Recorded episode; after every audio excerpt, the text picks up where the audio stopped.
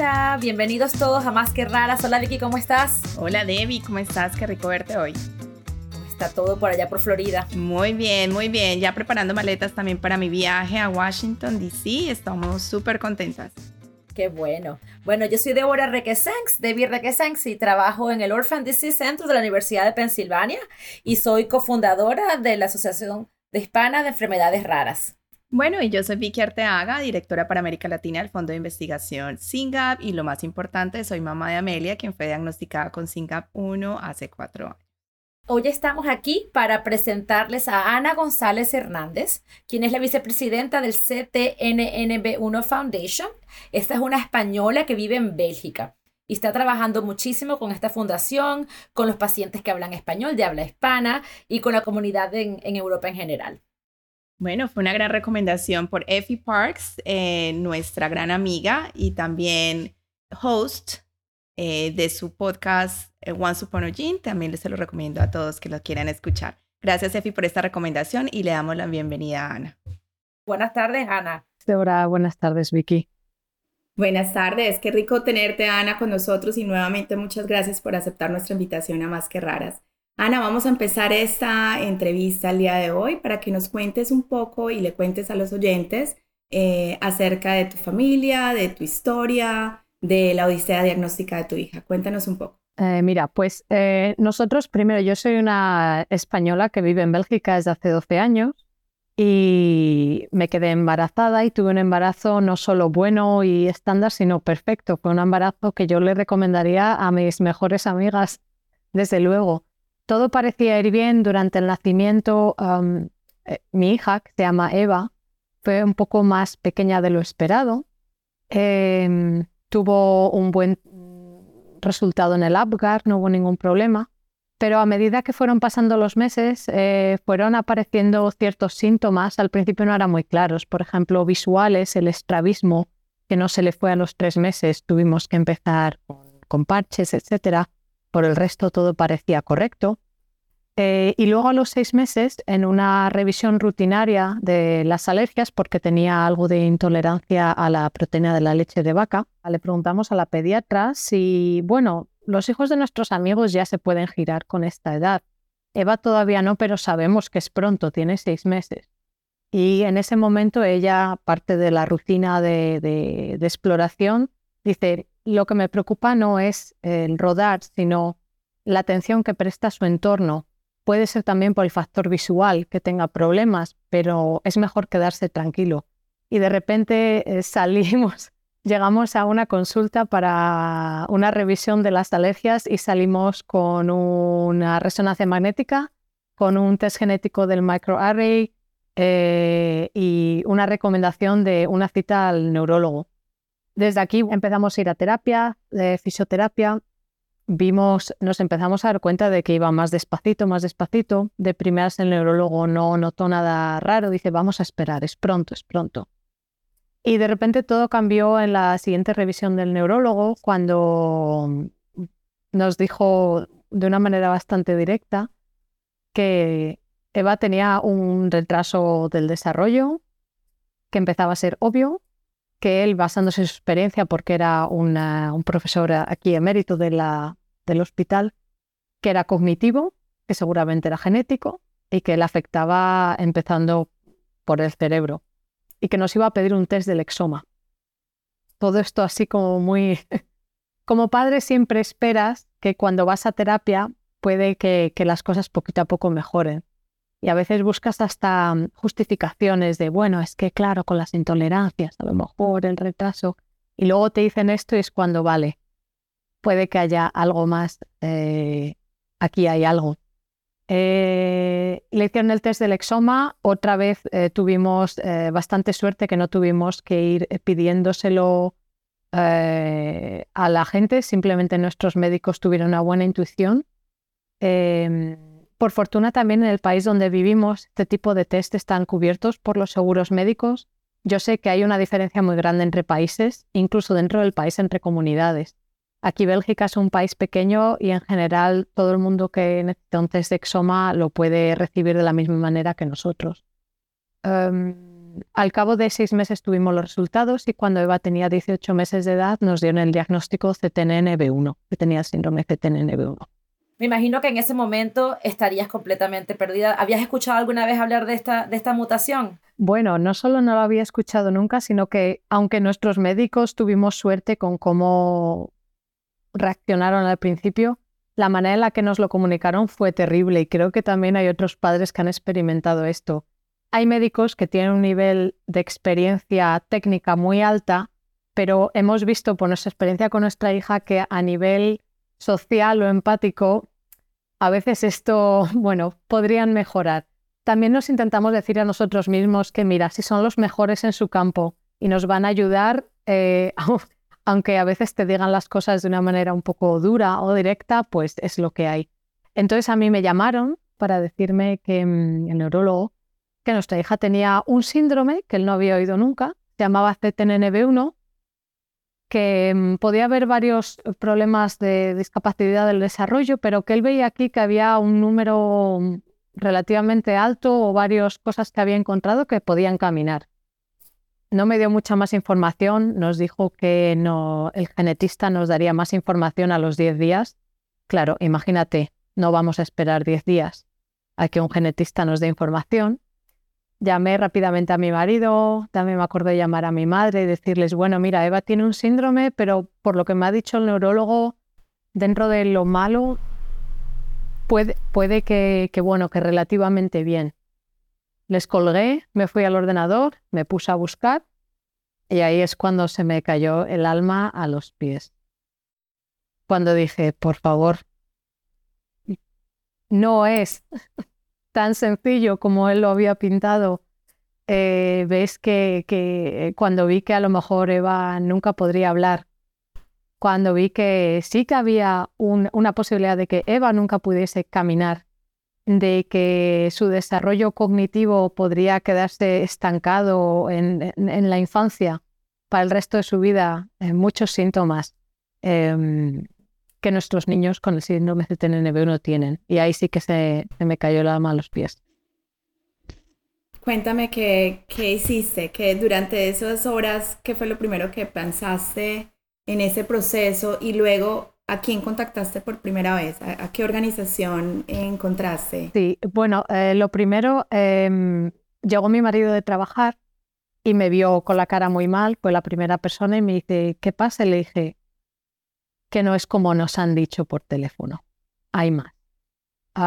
mi marido es una persona también sensible em, y yo en ese momento intenté bueno, estábamos los dos mal, pero claro, siempre yo creo que también las madres nos hacemos muy fuertes.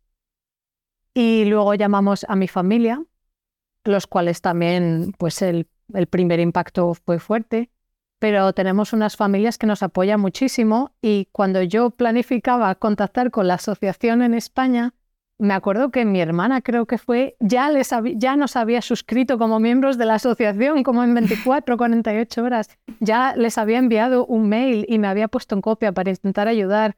Y, y nos había eh, creado a Eva y a mí em, la, membresía de la, asociación. Y lo que hice fue ponerme en contacto yo, por otro lado, con Espela para la Fundación CTNNB1, porque en Europa en aquel momento había dos organizaciones, la Asociación CTNNB1 España y la Fundación CTNNB1 que lidera Spela Milosevic en, em, en Eslovenia. Ok, pero no está en Estados Unidos. Esta está en Europa también. No, en Estados Unidos sí que encontré por internet también que en Estados Unidos está la, eh, ahora se han juntado, que es Cure CTNNB1.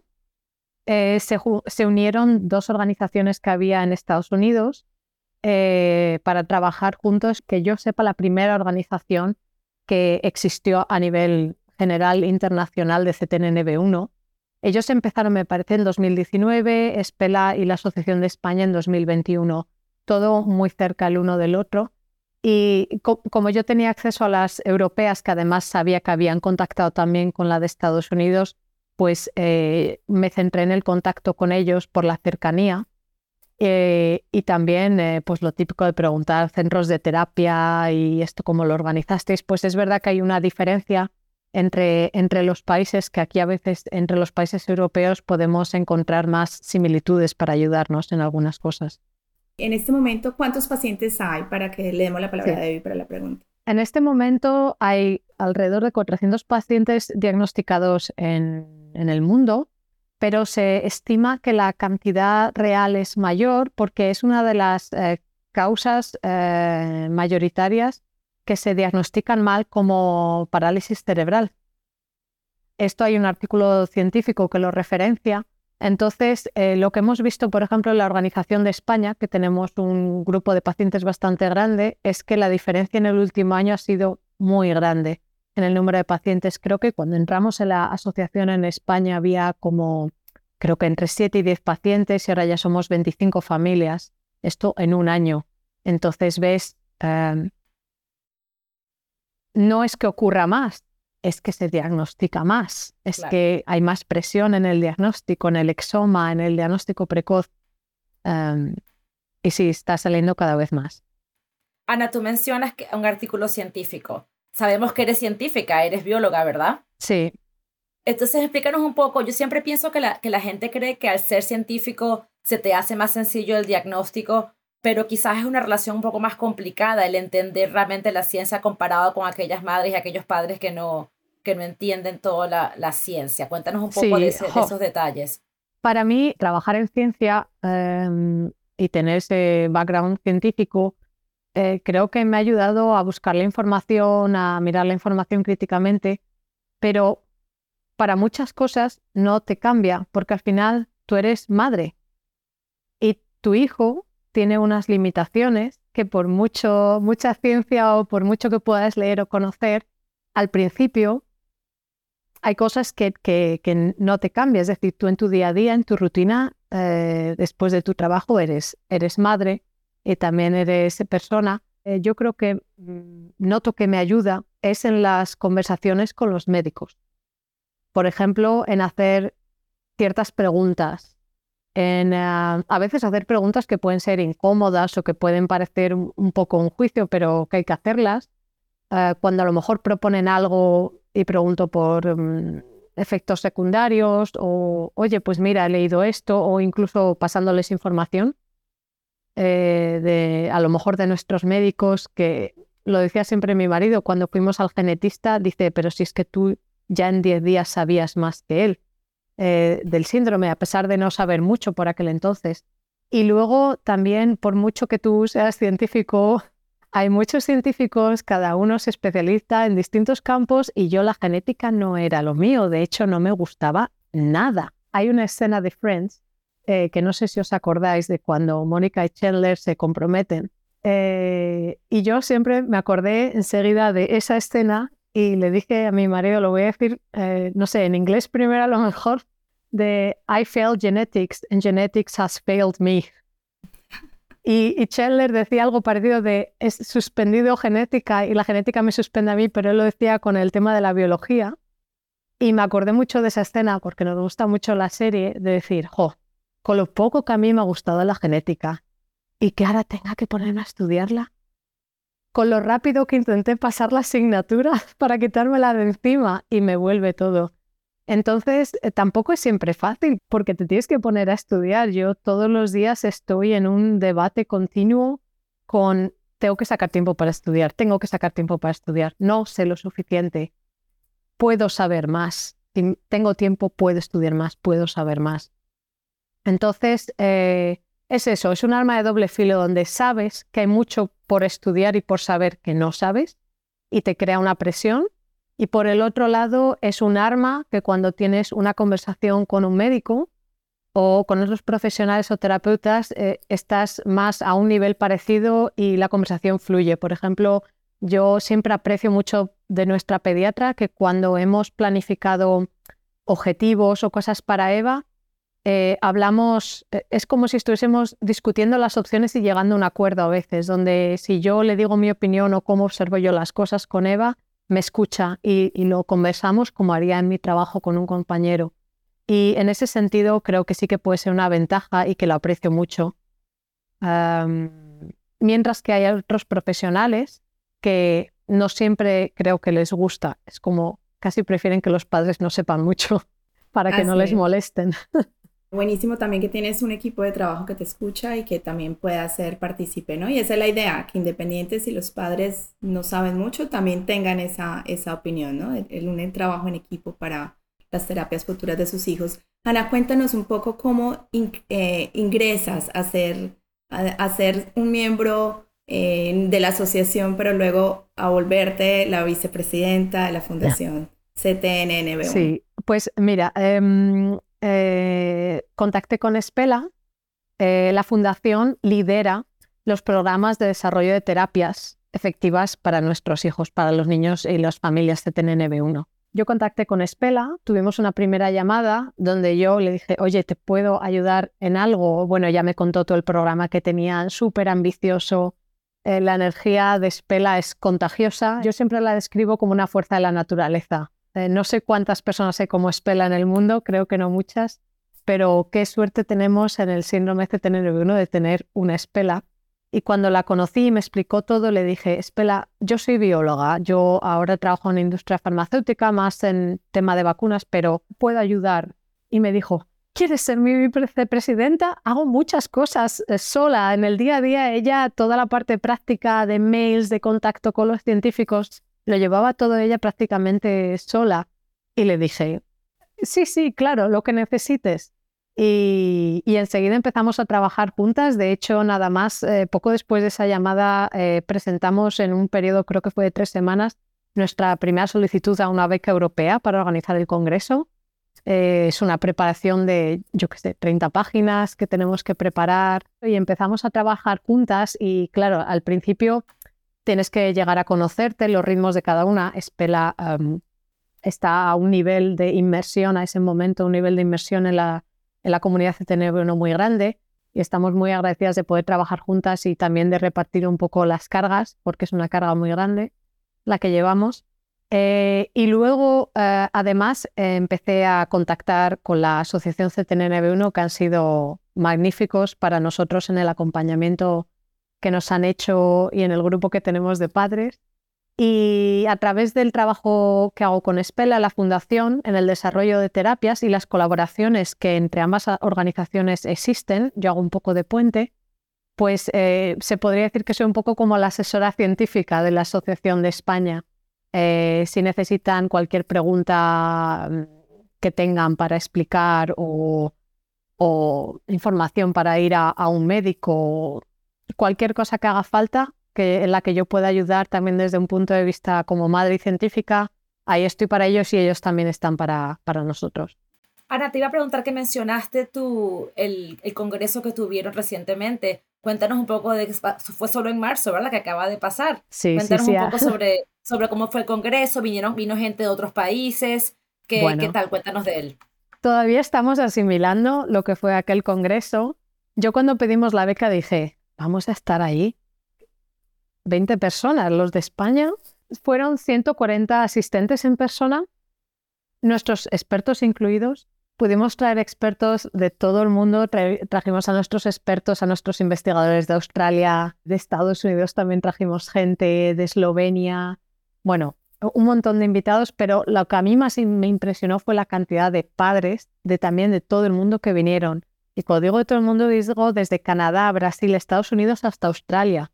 Tuvimos representación de más de 16 países eh, allí en el auditorio, pero además online teníamos otras 140, 150 personas desde muchísimos países conectándose eh, a través del streaming. Y, para nosotros, em, para las dos organizaciones, porque lo organizamos de manera conjunta, esto fue realmente abrumador en el sentido positivo de la palabra. Em, también yo me da la sensación de que para muchos padres fue como esa oportunidad de atreverse por primera vez o a viajar con sus hijos o a dejar a sus hijos con familia o amigos que les ayudasen y viajar, eh, que fue como esa excusa de tengo que estar allí, tengo que intentarlo, esto es una oportunidad única. Tuvimos un programa muy completo, muy intensivo, queríamos intentar eh, meter todo lo posible para, porque era la primera vez para dar una visión global.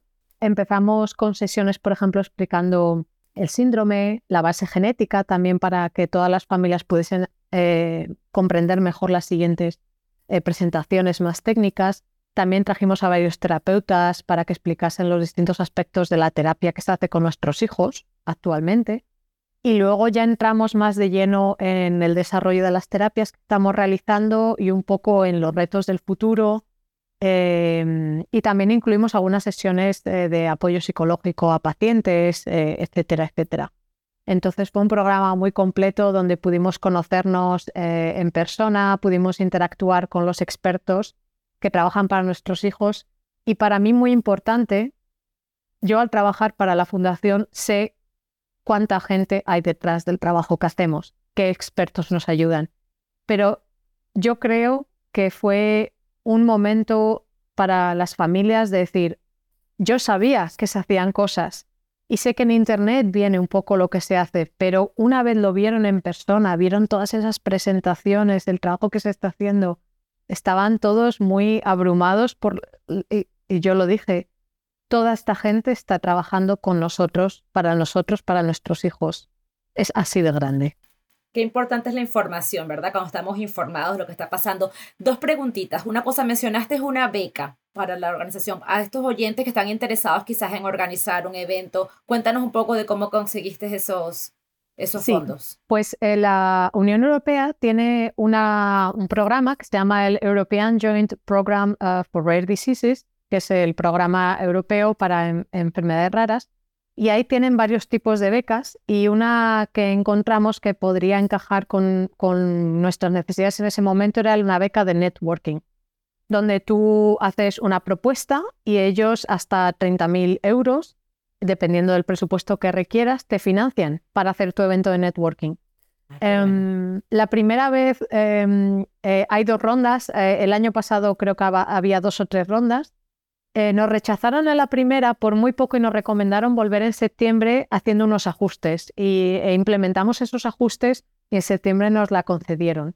Yo a cualquiera que esté escuchando en Europa se lo recomiendo porque es mucho trabajo. Como os podéis imaginar, empezamos a prepararlo un año antes de la, de la conferencia, pero sin ello habría, habría sido mucho más difícil organizarlo al nivel que lo organizamos, habría sido casi imposible y el hecho de que son fondos que no quitas de la investigación y de la ayuda a las familias para poder organizarlo. Entonces estamos muy agradecidos de, esta beca recibida. La otra pregunta que te iba a hacer, mencionaste también todos los avances científicos. Actualízanos un poco dónde están en las terapias y los tratamientos que están desarrollando. Sí, pues mira, em, en la fundación, aunque tenemos tres líneas de investigación, hay dos principalmente que son las que están más avanzadas y voy a empezar poco a explicaros la más avanzada de todas.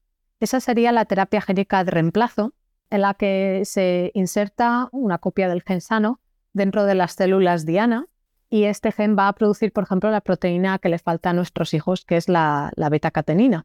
Este método, digamos, ya se ha utilizado con, de manera satisfactoria para otras enfermedades como, por ejemplo, la atrofia muscular espinal. Eh, creo que Zolgesma es muy conocida eh, también porque fue la terapia más cara del mundo y también por los efectos eh, muy positivos, está salvando vidas. Em, entonces, ese estudio lo tenemos ahora mismo en fase preclínica de ratones y estamos haciendo también una serie de estudios en células de pacientes para, para seleccionar los mejores candidatos antes de llevarlos al modelo de ratón.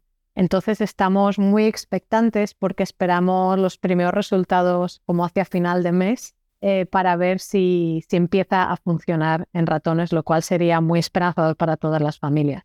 Nuestra segunda línea de investigación es eh, la de los oligonucleótidos antisentido, que también se utilizan también para atrofia muscular existen, para Duchenne, etc. Eh, y en este lo que se intenta hacer es el alelo sano del gen porque en, nuestras, eh, en nuestro síndrome solo uno de los alelos está afectado, eh, intentamos eh, inducir una producción adicional de la beta-catenina para compensar la falta del gen mutado.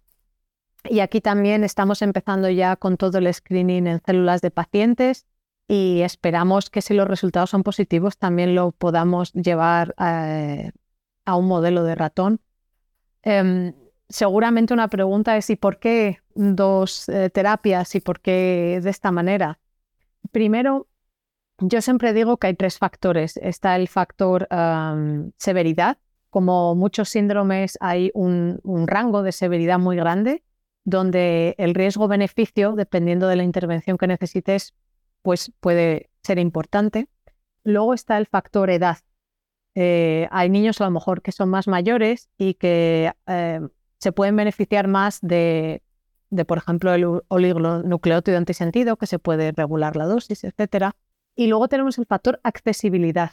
La terapia génica de reemplazo es, eh, es, una opción, como veis, que es nuestra cabeza de, terapias ahora mismo, está la cabeza, pero también requiere, tiene, que haber una cirugía, se inyecta a nivel eh, cerebral, hay cierto riesgo y a lo mejor no se puede eh, implementar de manera más generalizada o no puede llegar a todos los pacientes. Entonces, yo siempre digo que nuestro sueño sería poder desarrollar un número de terapias que puedan cubrir todas las necesidades de todas las familias, pensando en severidad, edad y accesibilidad. Eh, y mientras los fondos lo permitan, lo cual es otro problema, hasta donde los fondos lo permitan, intentaremos llevar todas las terapias e investigarlas eh, al máximo posible.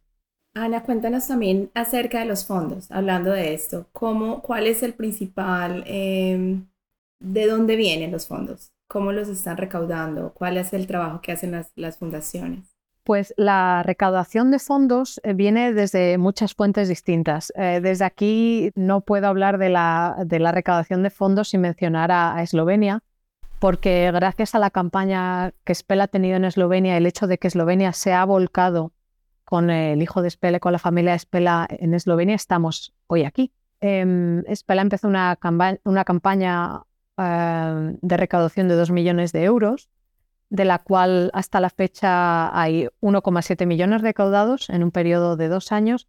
Y esto ha sido a través de, primero, de, de, ayuda de la familia, muchas publicaciones, promoción en televisión nacional, porque allí en Eslovenia Urban es el único niño con este síndrome, eh, se han organizado múltiples eventos deportivos, eh, musicales, jugadores de baloncesto mundialmente famosos como Don Sik, que también participó en una campaña.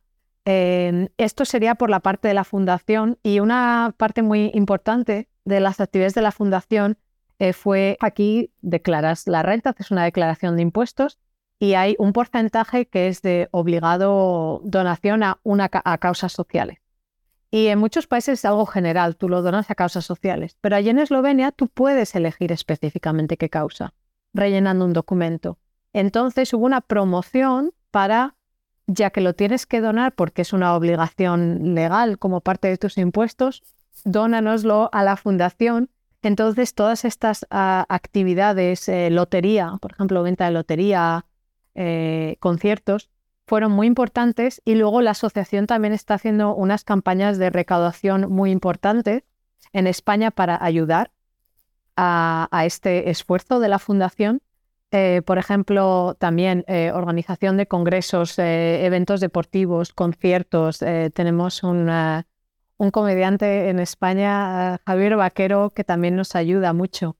Eh, y luego visibilidad, dando visibilidad en las redes, la venta de productos solidarios. Tenemos una tienda de productos solidarios en la asociación en España y muchas personas que nos ayudan con la visibilidad en las redes, no solo familiares y amigos, sino por ejemplo la Fundación Columbus, que a lo mejor en Estados Unidos la conocéis como Columbus Foundation, que también apoyan eh, todas las causas del síndrome CTNNB1 y nos ayudan a dar visibilidad.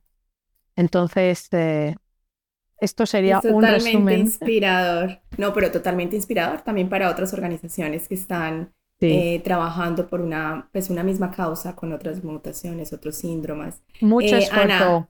exacto, es un, esfuerzo colectivo y definitivamente unidos eh, se hace con mayor eco, ¿cierto? Ana, cuéntanos de las familias hispanas. ¿Tienen algún registro de esas familias hispanas? ¿Ellas se unen a España o qué organización es la, que las ampara, el tema de información en español, qué tanta accesibilidad tienen eh, para em, esa información. En la Asociación Española tenemos un par de familias hispanas que están con nosotros, que bueno, e, es una pena por la cercanía, pero por lo menos, por ejemplo, en el grupo de WhatsApp, si tienen cualquier pregunta em, incluso sobre la sintomatología, algo que observan y preguntan, oye, vuestros hijos lo veis, pues ahí tienen un foro en, nuestro idioma donde pueden hacer sus preguntas. Esto es muy importante. Eh, luego, además, si tienen que hacer una visita con el médico y, por ejemplo, alguno requiriese, oye, ¿me podéis dar información científica, algún artículo para enviárselo al médico? Todo este tipo de preguntas, si las necesitan, los recursos están allí a través de la asociación. Entonces, claro, hay una barrera física que no podemos obviar, pero como acompañamiento, como comunidad donde puedes eh, hacer tus preguntas o compartir tus preocupaciones y escuchar si otros padres han pasado por lo mismo o qué te recomiendan preguntarle al médico, qué medicaciones ha tomado tu hijo que es más mayor que el mío. Esto es muy importante. Todo ese tipo de apoyo y de información la pueden recibir a través de la asociación, desde luego. Bueno, yo espero que nuestros oyentes que estén interesados en hablar contigo, a veces se pueden comunicar contigo y si estás de acuerdo pondremos tu información sí, en claro, este episodio porque creo que muchísima gente estará interesada en hablar y en que estemos en España, aunque estemos en Bélgica, yo creo que como tú dices, las barreras físicas pueden ser sobrepasadas y gracias a la información y a la tecnología que tenemos el día de hoy, pues sé que mucha gente estará interesada en conversar contigo. Ah, desgraciadamente, este es todo el tiempo que tenemos para el día de hoy. Muchísimas gracias, Ana, por ah, toda tu información, por el trabajo que haces por tu fundación y por esos niños que tanto te necesitan. Ha sido un placer hablar contigo. Muchísimas gracias, de verdad. Gracias, ha sido un placer para mí contactar con vosotras y, y un saludo a todas las familias hispanas que nos están escuchando. Si alguien necesita cualquier cosa, aquí estamos para todos ellos. Ana, muchísimas gracias por acompañarnos. Gracias. Más que raras es presentado por Vicky Artiaga y David Requesens, producido por Bloodstream Media. Si estás interesado en ser parte de nuestros anuncios y publicidad, envía un correo electrónico a advertising.bloodstreammedia.com. Nos vemos el próximo mes con otro episodio.